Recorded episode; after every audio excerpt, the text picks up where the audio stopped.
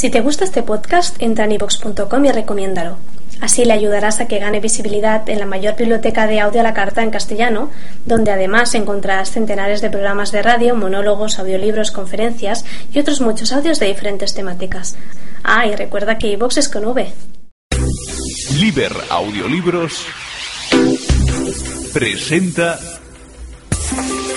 Amarse con los ojos abiertos de Jorge Bucay y Silvia Salinas. Capítulo 7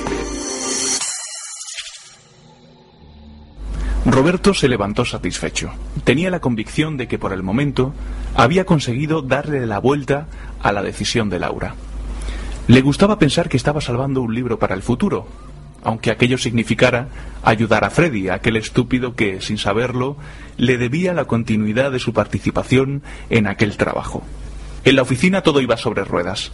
Aquella mañana terminó de diagramar la publicidad institucional que le había encargado una empresa de administración de fondos de pensiones. Su pensamiento estaba inundado de los mensajes de ida y vuelta del día anterior, y planteó la campaña sobre la idea de aceptar el paso del tiempo basó la propuesta en abandonar la ilusión de la juventud eterna y en convertir en realidad el sueño de una vejez protegida y segura. A última hora de la tarde, de regreso a casa, todavía resonaban en sus oídos los espontáneos aplausos y felicitaciones que había recibido en la reunión con la dirección, donde expuso su anteproyecto publicitario. Algo más que agradecer a Laura, pensó. Llegó corriendo a casa para releer los mensajes tenía la sensación de haberlos leído demasiado rápido el día anterior. Roberto siempre había odiado aquellas promociones para turistas que ofrecían visitar 12 ciudades en 10 días. Desde su primer viaje siempre tenía ganas de quedarse durante un tiempo en el lugar donde aterrizaba. Necesitaba volver a pasar por un lugar para poder registrarlo en su retina, en su oído, en sus pies, en su mente. La misma sensación tenía con las palabras de Laura no tenía suficiente con leer sus mensajes una sola vez. Necesitaba volver y extraer de ellos lo que le parecía más importante o más impactante, o simplemente lo que le llegaba más. Salirse de la ilusión para ver al ser que tenemos delante. Duele dejar de lado las ilusiones y aceptar la realidad. La realidad es, y frente a ella las ilusiones se disipan. Renuncio a llevar adelante sola un proyecto que soñamos juntos. Será o no será cuando llegue el momento. Es posible aprender de las dificultades. La vida no consiste en cumplir determinadas metas prefijadas. Sería muy aburrido. Partamos de la base de que no hay una postura correcta. Se quedó pensando en dos metáforas que le encantaron. La de vivir como un surfista o como un conductor de metro y la de que cada uno monta su circo como puede. Luego se detuvo en el pequeño relato sobre el consultorio. Trabajamos con un muchacho de 30 años que había roto con una mujer que le rechazó. Hablaba del dolor de perder las ilusiones que había construido con aquella mujer. Desde muchos lugares de su interior se sentía identificado con aquel paciente del grupo. También él rompía sus relaciones cada vez que sentía que su pareja lo rechazaba. También él había sentido cientos de veces el dolor de perder las ilusiones depositadas en un vínculo. Pero había algo en la última frase que no le cuadraba del todo. El verdadero dolor del muchacho es aceptar que se ha dejado engañar. ¿Era aquel el verdadero dolor en los vínculos? ¿Aceptar la realidad de que nos dejamos engañar? ¿Él se había dejado engañar? ¿Existe esa posibilidad, dejarse engañar? En todo caso, ¿cuál era el engaño de las mujeres con las que había intimado? ¿No fueron como él las había imaginado, deseado, soñado o necesitado? Como Laura decía, cuando el enamoramiento pasa, no hay más remedio que enfrentarse con la realidad del ser del otro. Era duro. Tenía que pensar en aquello. Amor, vínculo, ilusión, decepción, engaño. Y por fin se detuvo en aquella frase. Se me hace muy difícil seguir adelante sin contar con tus palabras. Era evidente que Laura no se conformaría con seguir escribiendo sola. Ella reclamaba con todo derecho la colaboración de Freddy. Sobre psicología de parejas, Roberto no conocía más que el resultado de sus muchas veces dolorosa experiencia y de su época de terapia. Recordaba además algunos conceptos sobre psicología de la conducta que estudió dentro de algunas de las materias de su carrera de marketing y otras tantas nociones que le habían quedado después de leer algunos libros empujado tan solo por la curiosidad se dio cuenta de que tales conocimientos, entre comillas, no iban a ser suficientes para mantener conversaciones electrónicas con Laura sobre el tema de las parejas. Miró la hora. Faltaban 15 minutos para las 8. Si se daba prisa, llegaría a la librería del centro antes de que cerraran. Echó un vistazo a los mensajes anteriores buscando algunos nombres de autores y apuntó tres en una hoja. Wellwood, Bradshaw, Pearls. A las 10 estaba de vuelta en casa. Llevaba una decena de libros en una bolsa. El viaje del corazón, el único que había podido conseguir de Wellwood. Nuestro niño interior, de John Bradshaw. Dentro y fuera del tarro de la basura, de Frick Pearls. Hacer el amor, de Eric Byrne.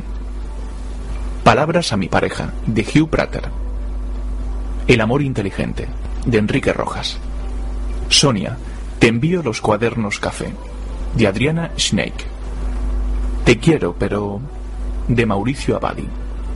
Vivir, amar y aprender, de Leo Buscaglia. El amor a los 40, de Sergio Sinai. Tiró el abrigo sobre el sillón y se sentó ante la mesa para examinar su compra. Había sido bastante comedido. Diez libros era una cantidad razonable, dado sus antecedentes. Desde la época en la que le fascinaba leer filosofía política, no había vuelto a tener uno de aquellos ataques de comprador compulsivo de libros. Sin embargo, en la librería había vuelto a tener aquella sensación que durante siete años lo invadió en todas las librerías en las que entraba. El interés, la curiosidad insaciable, la fascinación ante cada libro. Este por el título, este otro por la cubierta, aquel por el autor, y este de aquí porque al ojearlo parecía interesante. Mientras los miraba apilados sobre la mesa, vírgenes de lectura, tenía la sensación de ser un pirata de cuentos contemplando embelesado un tesoro desenterrado. Antes de abrir el libro de Wellwood, se tomó unos minutos para honrar el momento. Luego respiró profundamente y leyó. Nunca como ahora las relaciones íntimas nos habían llamado a enfrentarnos a nosotros mismos y a los demás con tanta sinceridad y conciencia. Hoy mantener una conexión viva con una pareja íntima nos pone frente al desafío de liberarnos de viejos hábitos y puntos débiles y desarrollar todo nuestro poder, sensibilidad y profundidad como seres humanos. En el pasado, quien deseaba explorar los misterios más profundos de la vida se recluía en un monasterio o llevaba una vida ermitaña. En la actualidad, las relaciones íntimas se han convertido para muchos de nosotros en la nueva tierra indómita que nos coloca cara a cara con todos nuestros dioses y demonios. Como ya no podemos contar con las relaciones personales como fuentes predecibles de comodidad y seguridad, ellas nos sitúan ante una nueva encrucijada en la que debemos hacer una elección crucial. Podemos luchar por aferrarnos a fantasías y fórmulas viejas y obsoletas, aunque no se correspondan con la realidad ni nos conduzcan a ningún lugar, o por el contrario, podemos aprender a convertir las dificultades de nuestras relaciones en oportunidades para despertar y sacar a la luz nuestras mejores cualidades humanas, el darse cuenta, la compasión, el humor, la sabiduría y la valerosa dedicación a la verdad. Si elegimos esto último, la relación se convierte en un camino capaz de profundizar nuestra conexión con nosotros mismos y con las personas que amamos y de expandir nuestro sentido de lo que somos. Fantástico. Abrió el libro por otro lugar al azar, esta vez en la página 132. Todos los que emprendemos este viaje tenemos que aprender algo nuevo. Cómo permitir que el compromiso evolucione de modo natural, con muchos vaivenes, avances y retrocesos. Por lo tanto, la incertidumbre con respecto a nuestra capacidad de enfrentarnos a todos los desafíos que se presenten no es un problema, es parte del camino mismo. En este aspecto me alentaron las palabras de Choyan Trungpa, un maestro tibetano al que una vez le preguntaron cómo había logrado escapar de la invasión china arrastrándose por las nieves del Himalaya con escasa preparación y provisiones y sin certeza sobre la ruta ni sobre el resultado de su vida. Su respuesta fue breve. Puse un pie detrás del otro. El libro prometía ser revelador. Con la mitad de su atención en lo que hacía y la otra mitad en la lectura, puso en el microondas unas porciones de pizza que sacó de la nevera, abrió una lata de cerveza, fue hasta el escritorio y sacó un bloc blanco rayado del último cajón y un lápiz 2B que guardaba en el cajón de en medio, para tomar apuntes rápidos. A medida que leía se alegraba de lo que le estaba pasando.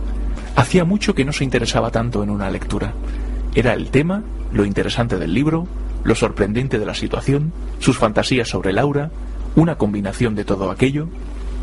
No pudo parar de leer El viaje del corazón hasta el final, cuando Wellwood termina diciendo, cuanto más profundo sea el amor que une a dos personas, mayor será su interés por el mundo en el que habitan. Sentirán su conexión con la Tierra y se dedicarán a cuidar del planeta y de todos los seres sensibles que requieran su ayuda. Alguna vez había coqueteado con la idea de estudiar psicología. Desde otro lugar aparecía nuevamente la fantasía, pero ahora cargada por Wellwood del deseo de ser útil a los demás, un sentimiento que Roberto no pudo evitar registrar rápidamente como algo extraño en él. La semana fue literaria. A Wellwood lo siguió Byrne, y después Pearls y Buscaglia. Después Snake, sorprendente. Abadi y Prater, de quienes ya había leído hacía algunos años. Siguieron Sinai y después Rojas. Y por último, Bradshaw, al que había ido postergando intuitivamente. Le costó leerlo. Era autoayuda tan a la americana, pero lo que Bradshaw mostraba era tan irresistible que Roberto decidió acompañarlo en su desarrollo. Cuando llegó a la propuesta del autor de escribir un cuento que reflejara su historia infantil como un mito, se sentó delante de su ordenador y escribió de un tirón. Había una vez en un reino muy lejano un príncipe que se llamaba. El príncipe había sido concebido en un momento muy difícil de la vida de sus padres. Apenas nació el primogénito, el rey tuvo que irse a la guerra para defender el bienestar del pueblo amenazado por los reinos enemigos.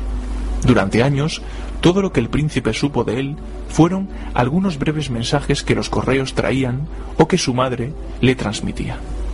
Por supuesto, como el rey no estaba, la reina tenía que hacerse cargo de los asuntos del gobierno y tampoco tenía tiempo para jugar con el príncipe.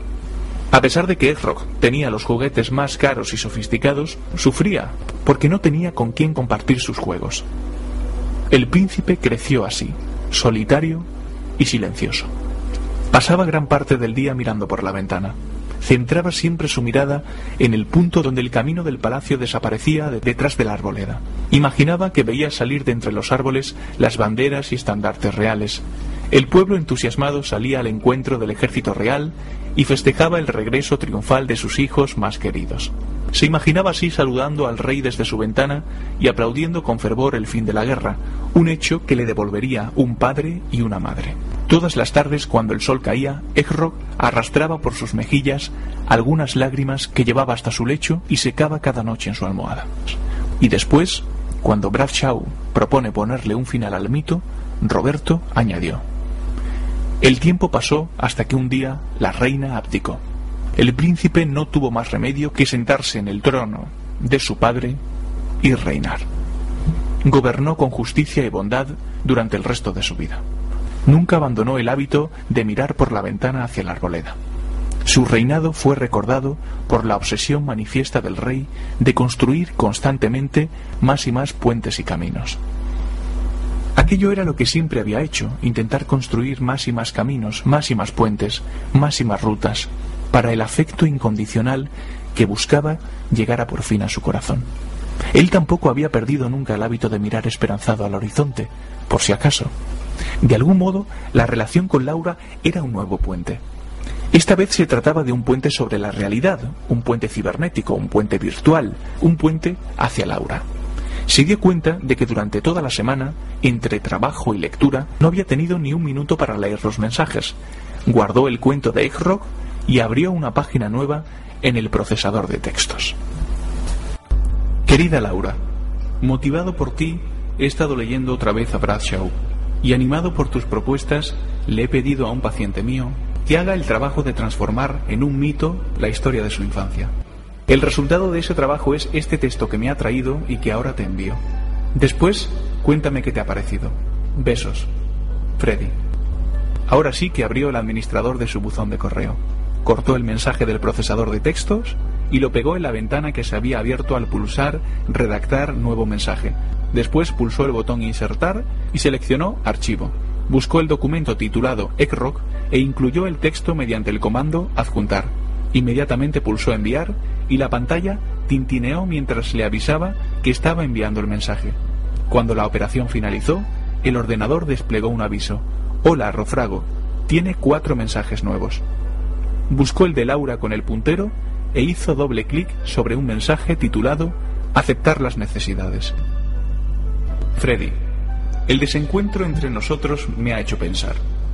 A veces me cuesta tanto darme cuenta de lo que verdaderamente necesito y lo peor es que la experiencia me confirma una y otra vez que cuando consigo contactar conmigo misma y transformo una necesidad en una acción, búsqueda, petición o en lo que sea, el resultado suele ser satisfactorio. ¿Y entonces, para qué? ¿Qué sentido tiene este odioso juego del escondite? Quizás deberíamos dedicar una parte del libro a explicar cómo se genera esta falta de contacto con las propias necesidades. Me gusta la explicación que utilizaste en el caso que expusimos en Cleveland. Si de niños nos damos cuenta de que a nuestros padres no les gusta que pidamos más afecto, más contención o más presencia, probablemente aprendamos a esconder nuestras necesidades. Esto no es un cargo contra los padres. Quizás ellos no tengan la forma de darnos lo que necesitamos simplemente porque ni siquiera lo tienen para ellos mismos.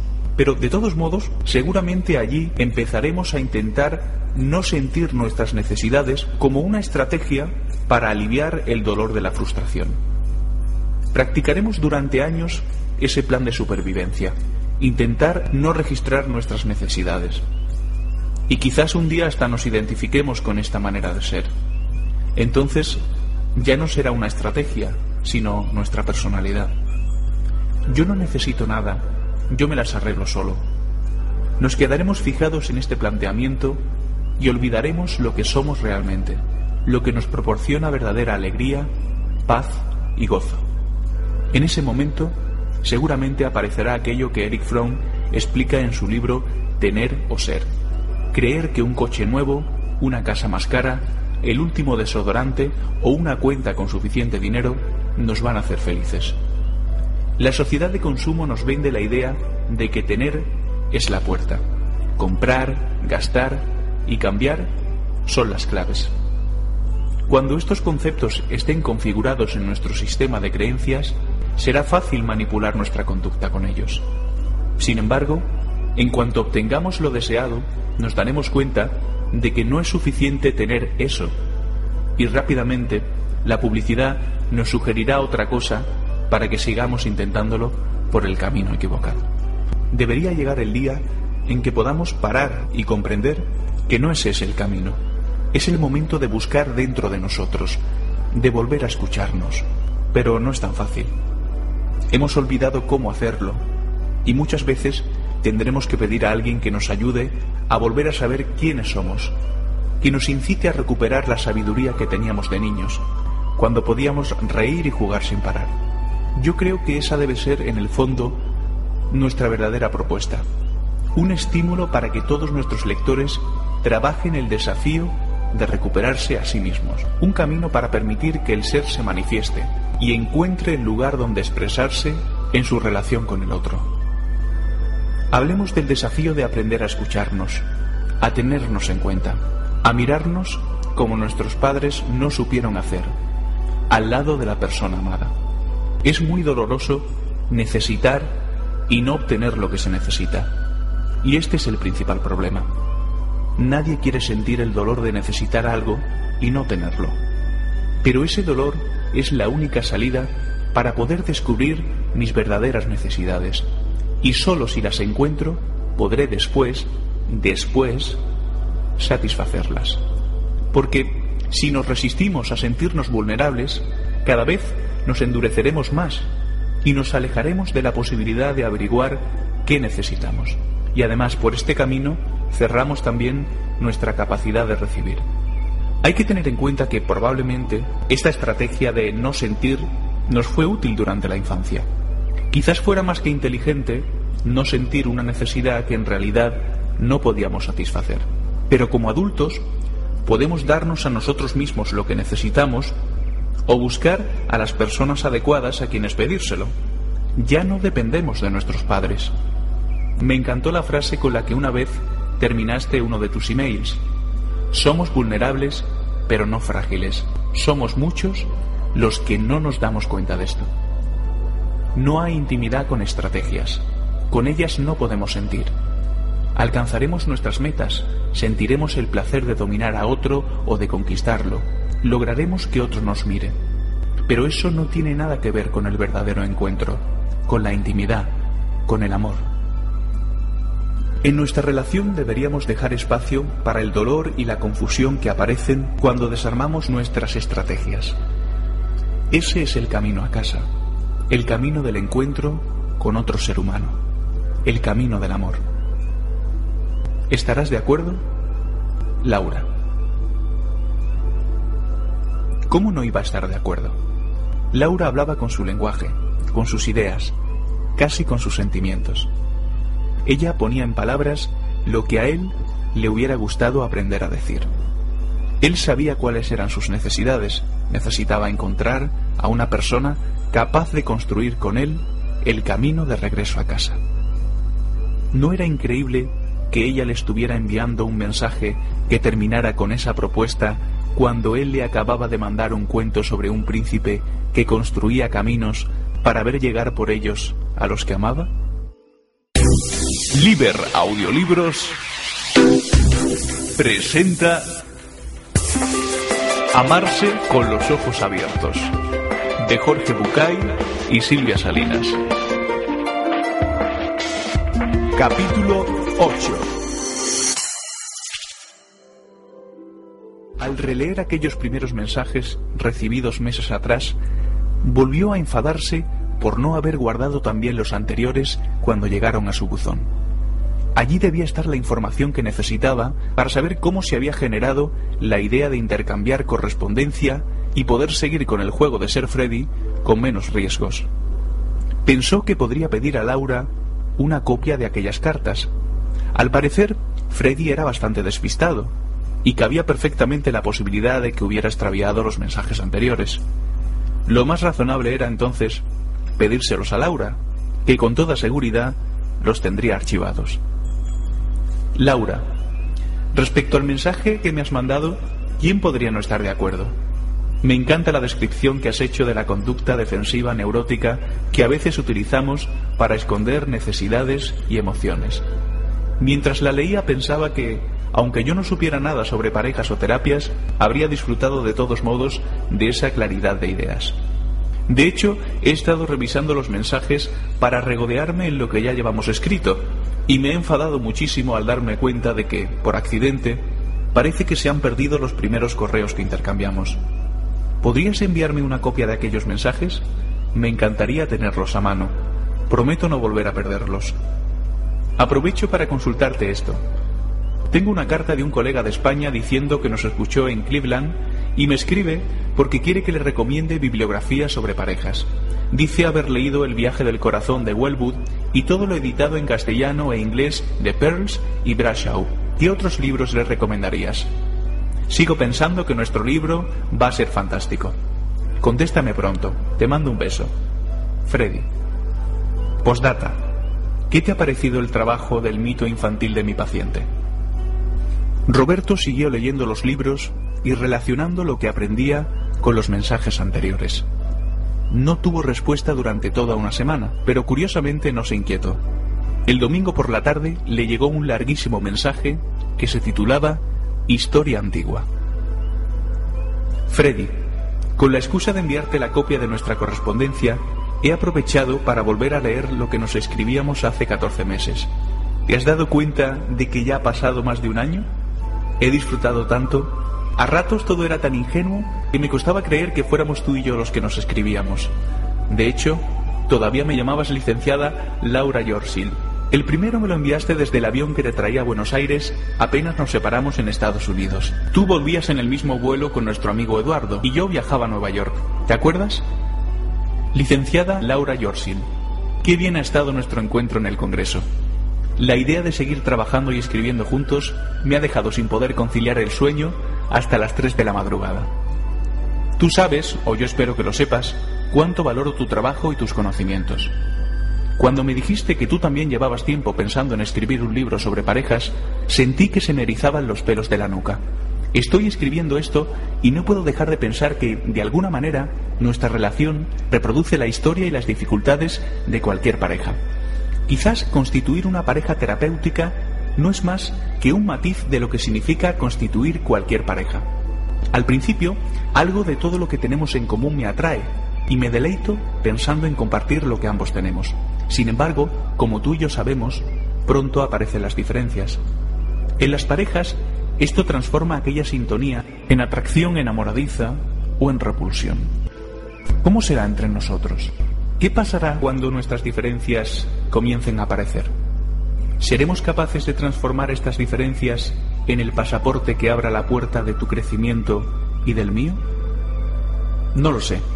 Por ahora, Laura, me atrae tanto la idea de trabajar y de escribir juntos que me propongo quedarme enamorado de la idea, enamorado del proyecto, enamorado de la fantasía sobre lo que todo este encuentro puede potenciar en mi propia vida personal y profesional.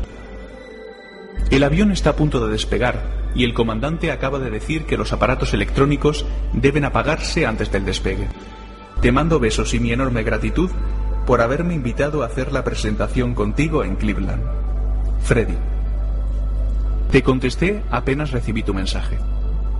Querido Freddy, me siento tan llena de todo lo que ha pasado en el Congreso, me ha encantado que vinieras. La presentación de nuestro trabajo fue como una danza. Salías tú a responder o salía yo sin haberlo planeado. La cosa fluía más allá de una decisión consciente. A veces me asusta que seamos tan diferentes, pero cuando nos ponemos a trabajar nos armonizamos increíblemente. Yo estoy entusiasmadísima con el proyecto del libro. Lo siento como una gran aventura que puede transformarnos a ambos y quizás también a nuestros lectores. Yo también me apasiono con la idea. Imagínate, estoy aquí en Nueva York y me ha apetecido más quedarme en el hotel para contestar tu mensaje que salir a pasear. Tengo una habitación con espectaculares vistas al Hudson. Me podría quedar todo el día en silencio, escribiendo y mirando el agua. Cuando dices que estás enamorado de la idea, siento que se me abre el pecho y me lleno de entusiasmo. Es verdad de lo que me has dicho alguna vez, que las palabras son transformadoras. Lo siento leyendo tu mensaje y por eso quería escribirte ahora, para hacerte partícipe de lo que estoy sintiendo. Sabemos que el enamoramiento dura poco, como les decimos habitualmente a las parejas que tratamos. Después vienen las dificultades, pero yo estoy dispuesta a atravesarlas. Cada vez que nos complicamos, encontramos la manera de salir. Quizás eso es lo que deberíamos explicar a nuestros lectores. Nos pasan las mismas cosas que ocurren dentro de las parejas, y es muy doloroso no poder entenderse. Pero después de atravesar esa situación, la relación se hace más sólida y los dos crecemos. Yo me concentro en los problemas, como pasa siempre. Tú pones la parte más simpática y atractiva, y yo voy a lo difícil, al conflicto. Pero esto está bien, es nuestra manera de complementarnos. Siempre es igual. Por eso me encanta que hagamos cosas juntos. Tú dices las mismas cosas que yo de una manera divertida y la gente lo entiende mejor. Pero me parece importante hablar de cómo a veces nos potenciamos negativamente. También podemos salir de eso, sobre todo ahora que estamos en un buen momento. Mi defecto neurótico es que todo lo quiero ya. Me pongo ansiosa y te persigo. Entonces tú tomas distancia y eso me pone aún peor. Yo quiero más y tú cada vez pones más distancia. Cuando me doy cuenta y me aparto de ti, tú buscas el contacto. Yo me hablando y entonces tú te acercas más. Y yo me hablando aún más y todo fluye de nuevo. Volviendo al Congreso, no imaginé que nos darían tanto apoyo. Cuando te pidieron que cerraras el Congreso con el relato que habías expuesto en nuestra presentación no me lo podía creer. Y cuando te vi allí de pie, frente a 500 personas de todo el mundo, aplaudiéndote emocionadas después de contar tu cuento en inglés, me recorrió un escalofrío por la espalda. Este tipo no puede ser de verdad, pensé. Besos, Laura. El siguiente me llegó poco antes de volver a Argentina. ¡Qué envidia, Yorsil! Yo ya estoy en Buenos Aires y hace un frío de junio. Me encantaría haberme quedado unos días más descansando en Estados Unidos, pero bueno, ya sabes, los pacientes esperan. El martes, en cuanto llegué, Joaquín, mi primer paciente, me reprochó que me hubiera ido durante una semana en esta época del año. Él también me envidiaba. Nunca hablamos de esto. ¿No crees que la envidia también genera roces en la pareja? Pensaba decirte, en algún momento te contaré, pero qué mejor momento para las cosas que el momento en que suceden. Para mí, no existe esa tontería de la envidia sana y la envidia mala. Así te envidio. A mí también me encantaría estar en Nueva York. Y me encantaría además que tú pudieras quedarte todo el tiempo que te apeteciera. Disfruta mucho. Besos, Freddy. Te contesté enseguida. Querido Freddy, estoy en el aeropuerto a punto de subir al avión que me llevará a Buenos Aires. Tengo ganas de volver. Me ha hecho mucho bien este viaje. De vez en cuando necesito retirarme de mi vida, de mi familia y de mis pacientes y vuelvo con muchas ganas. Estaba pensando en el concepto de los diferentes momentos del contacto que planteaban Bob y Rita Resnick sobre lo importante que es respetar nuestra necesidad de contacto y de retirada para volver a encontrarnos. Lo que ella planteó sobre la etimología de la palabra relationship, relación en castellano, que significa habilidad para encontrarse de nuevo. Para mí mi relación con Carlos es muy importante. Nos echamos de menos y nos encontramos desde otro lugar. Yo llego llena de cosas nuevas y esto retroalimenta la relación. Al principio de nuestro matrimonio, a mí me costaba mucho que él se fuera de viaje. Él suele irse tres o cuatro veces al año por su trabajo, pero ahora lo tomo como una oportunidad para tomar distancia y volver a encontrarnos. Una vez más asocio este aprendizaje con mi madre. En cierto modo, ella fue la primera que me enseñó esto, como tantas otras cosas. Uno puede separarse durante un momento sin dejar de amarse con todo el corazón. Me parece importante incorporar esto. A veces las parejas no se dan permiso para separarse por miedo al aislamiento o a sentirse solos. Yo creo que esto es parte de la relación. Sentirme durante una semana como una mujer sola en el mundo me devuelve el contacto conmigo misma. Aquí no soy una madre o una esposa o una psicóloga, solo estoy yo en el mundo, con mi tiempo para mí. Y es un encuentro conmigo misma que me renueva y me hace sentir más viva que nunca. En algunos momentos no es fácil. Ayer, mientras caminaba por el Museo de Arte, de repente sentí ganas de compartir mis sensaciones con Carlos. Pero es un desafío interesante. Por la noche salí a cenar con un amigo americano que conocí el año pasado en un workshop de Wellwood. Es hora de subir al avión. Nos vemos en Buenos Aires. Ah, y no me llames más licenciada Yorsil, porque suena demasiado profesional. Prefiero ser Laura, o Lau, o L, como soy para todos. Besos, Laura. Laura, supongo que en este momento estás volando hacia Buenos Aires. Cierro los ojos y te imagino sentada en una butaca de primera clase dormitando. ¿Por qué en clase ejecutiva? Pues bueno, debe ser porque creo que eres una chica con clase. Yo también estoy muy orgulloso de lo que pasó en el Congreso, y tu idea de compararlo con una danza me deleita. Si estiro un poco la frase, encuentro que todas las relaciones interpersonales deben serlo. Claro que hay danzas y danzas, algunas son armónicas, estéticas y sincronizadas, y otras extrañas e incomprensibles para cualquiera que no sea uno de los bailarines. Muchas son comunes y estereotipadas, casi siempre aburridas y rutinarias. Unas cuantas son originales, creativas e irreproducibles. Algunas están diagramadas para satisfacer al auditorio, otras para el placer de los participantes, las menos para el deleite de todos.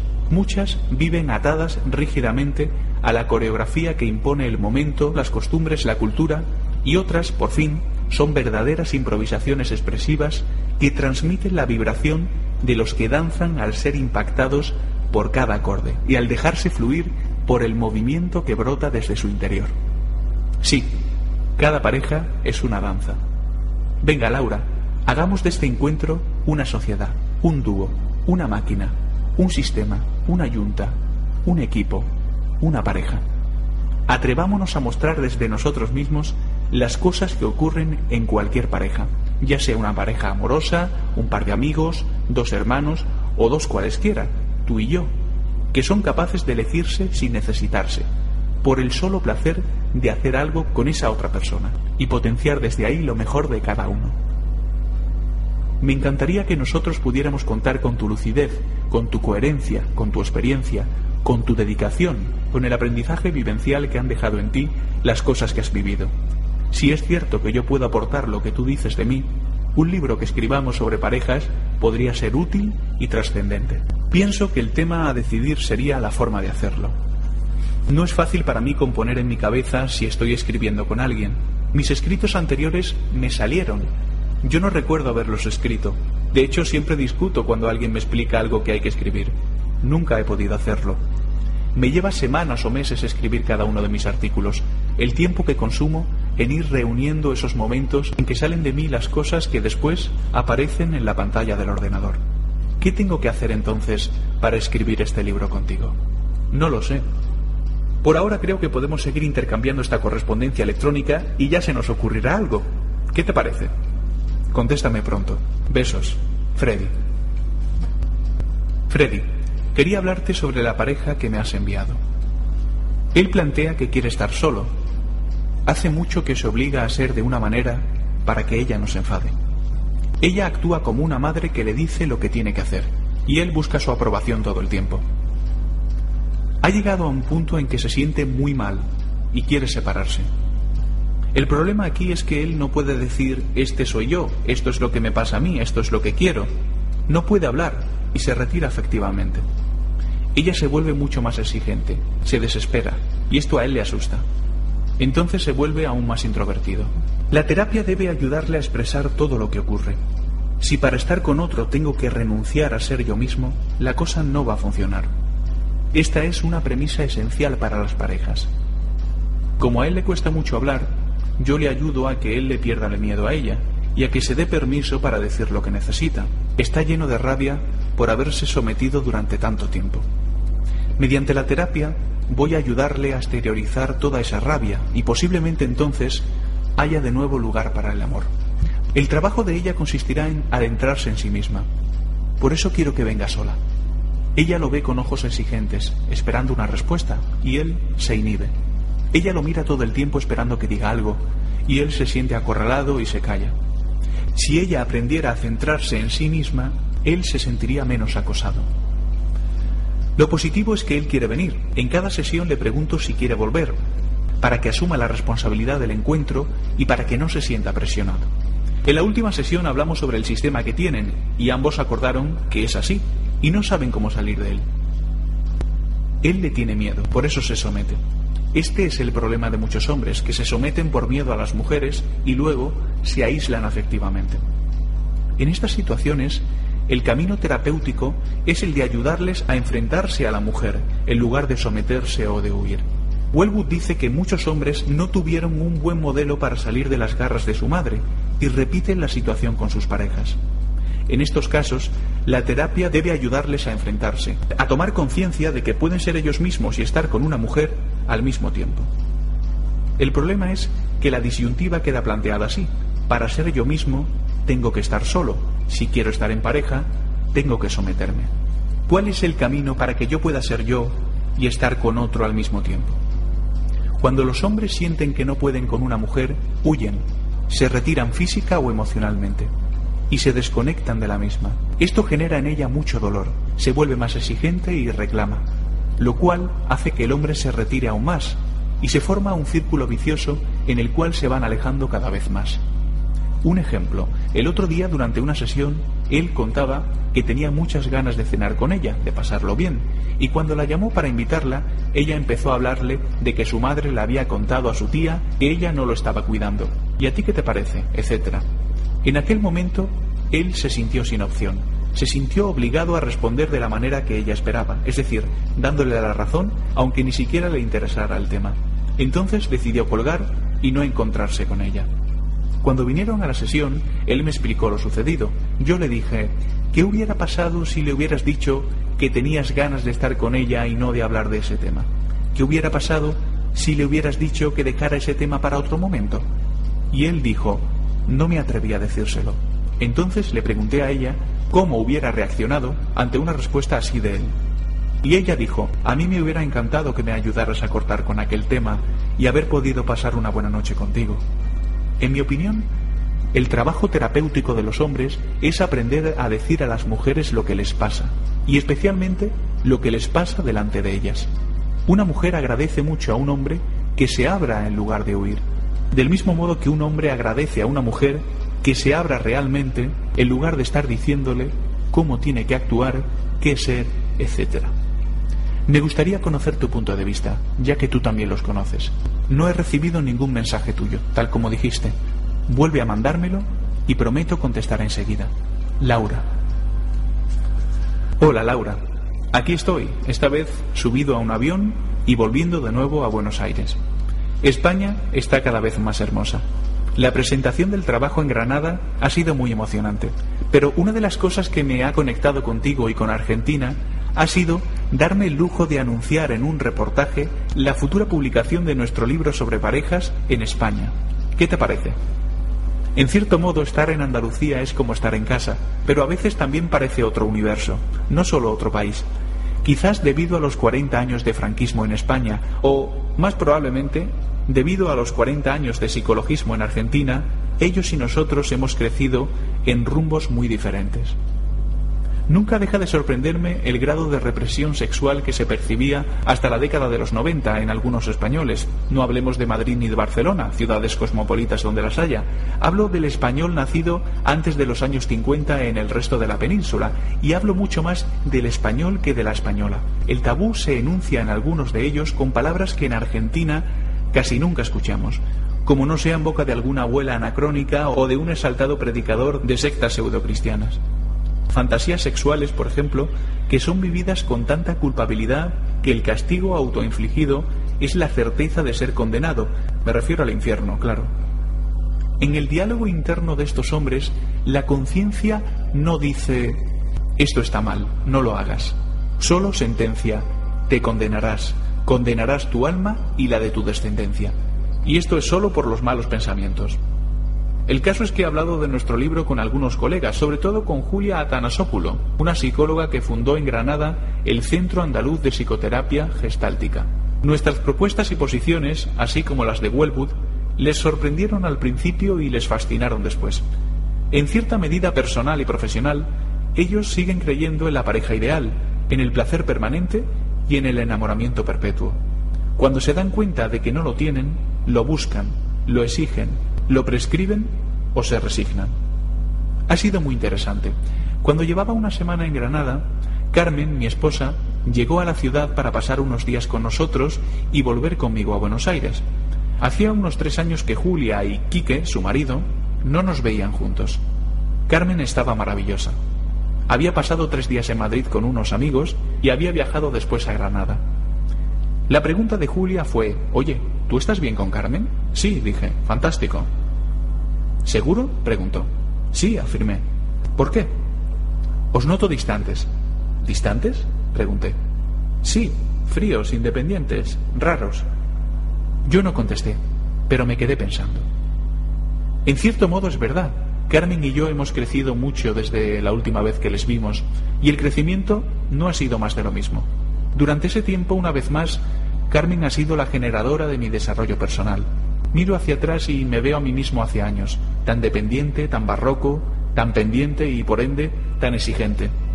En un café de Ramos, Carmen se puso muy seria y, como quien quiere dar una fatal noticia, me dijo, quiero empezar a estudiar una carrera universitaria.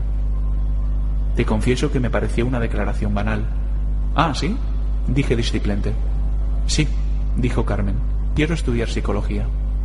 Bueno, dije, y un nudo extremadamente atípico me cerró la garganta. Cien mil acusaciones que empezaban con necio, bruto y terminaban con fascista, machista y retrógrado, quedaron en silencio mientras mi boca añadía ¿Está decidido? ¿Te fastidia? preguntó Carmen que sabía la respuesta. Sí, dije. Durante las siguientes 48 horas no pudimos seguir hablando. Carmen intentaba acercarse y sacar el tema y yo lo rehuía. Yo, terapeuta supuestamente esclarecido, asesor de parejas, profesional de la salud, no sabía qué iba a ser de mí. Hoy escribo sobre ello y me avergüenzo, pero así fue. Durante años, Carmen se había ocupado de todo, menos de mi trabajo. Durante esos 20 años ella resolvió los temas de administración, de la casa, de los impuestos, de los niños, los mecánicos, las vacaciones, la vestimenta, las invitaciones y la familia política. Y ahora yo sabía que ya no iba a ser igual. Yo siempre podía hablar con algún amigo y organizar una cena, una salida o un viaje, sabiendo que Carmen no tendría ningún inconveniente. Y de repente aquello había terminado. Era muy fuerte, muy irritante, muy triste. Al cabo de una semana, hablamos. Yo estaba todavía conmocionado.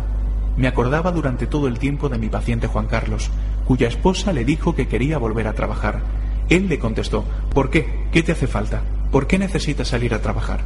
Y en realidad en el consultorio estaba confesando que no podía creer que su compañera no tuviera suficiente con su papel de esposa. ¿Sería aquello lo que me molestaba? El tiempo demostró que se puede crear una relación con quien amas desde cientos de lugares diferentes. Cada pareja monta su propio circo, como tú siempre dices. He aprendido a vivir en esta diferente relación de pareja. He aprendido a disfrutar de algunos placeres olvidados, como viajar solo. Vuelvo a disfrutar del alivio de no cargar con la pareja y he dejado de lamentar el reclinar mi peso sobre Carmen. Es cierto, han pasado casi tres años desde entonces y todavía la echo de menos de vez en cuando. Añoro a la Carmen que fue y que, a pesar de todo, ya no decidirá por mí. Gracias por escucharme. Freddy. Querido Freddy, he estado pensando en muchas cosas durante estas semanas, pero no sabía cómo comunicarme contigo. Ante todo, debo decirte que nos han enviado una carta del Congreso de Cleveland en la que nos felicitan por la clasificación que obtuvimos en nuestra presentación. Los participantes tenían que valorarnos del 1 al 5 y hemos obtenido un promedio de 4,8. ¿Qué te parece? De paso, nos invitan a publicar el trabajo en el Gestal Journal. Yo ya les he enviado una contestación diciendo que estamos interesados y que nos comprometemos a enviar el material antes del 15 de octubre. Qué bien que el libro también se publique en España. Volver a contactar contigo me da muchas ganas de escribir. También he estado pensando mucho en lo que me has explicado sobre tu relación con Carmen o con las Cármenes que has ido conociendo en tu camino. Creo que la cuestión consiste en descubrirnos a nosotros en todo momento, observando cómo somos. Es decir, no esperar que nosotros ni nuestras parejas vayamos a ser los mismos, sino aceptar que esa persona que está a nuestro lado puede sorprendernos en cualquier momento y que nosotros también podemos sorprendernos porque podemos ser diferentes. Cada vez más creo que la identidad es algo que nos hemos inventado y que nos hace sufrir. Voy a pensar y a escribir sobre ello. Durante este mes me han pasado dos cosas en este sentido. En Cariló estuve leyendo el último libro de Milán Kundera, titulado La identidad. Desde una postura posmoderna, Kundera llega a las mismas conclusiones que Wellwood desde el budismo. La identidad habla de una relación de pareja. En varias ocasiones los personajes se preguntan por su propia identidad y la del otro. Nunca saben quiénes son ni quién es el otro, pero siguen buscándose y huyendo el uno del otro, como hacen todas las parejas. Por su parte, Wellwood nos anima directamente a alejarnos de la idea del ego. Me entusiasma la idea de descubrirme a mí misma en todo momento, de sorprenderme ante las actitudes de Carlos. Me gusta dar espacio para lo nuevo todo el tiempo. Te mando un beso. Laura. Postdata. Tengo ganas de saber de ti. Supongo, Freddy, que todo lo que sigue lo debes tener. Al volver a leer todas estas cosas me pregunto también qué habrá pasado con aspectos de tu vida de los que nunca me has hablado. Termino este mensaje como el de hace más de un año. Tengo ganas de saber de ti. Besos. Laura. Roberto debía tomarse un tiempo para metabolizar toda aquella información. La situación cada vez era más comprometida. Era imprescindible diseñar un perfil de Freddy más acabado para evitar que Laura lo descubriera todo. Pulsó la opción contestar y respondió a Laura. Laura, gracias por hacerme llegar estos pedazos de nuestra biografía. Aunque no lo creas, los he leído con la sensación de acceder a ellos por primera vez. Me pregunto si hemos cambiado tanto como para que lo dicho me suene extraño. ¿No es increíble? De algún modo, es refrescante. Me siento como una persona nueva y tengo la misma sensación que si nuestro vínculo acabara de empezar hoy mismo. Te estoy muy agradecido. Además, hoy te agradezco especialmente que seas la testigo que me ayuda a reconstruir algunos pasajes perdidos de mi historia reciente. Besos, Freddy. Postdata. Me falta la lista de los libros para la colega de España y el comentario del cuento. ¿Me los envías?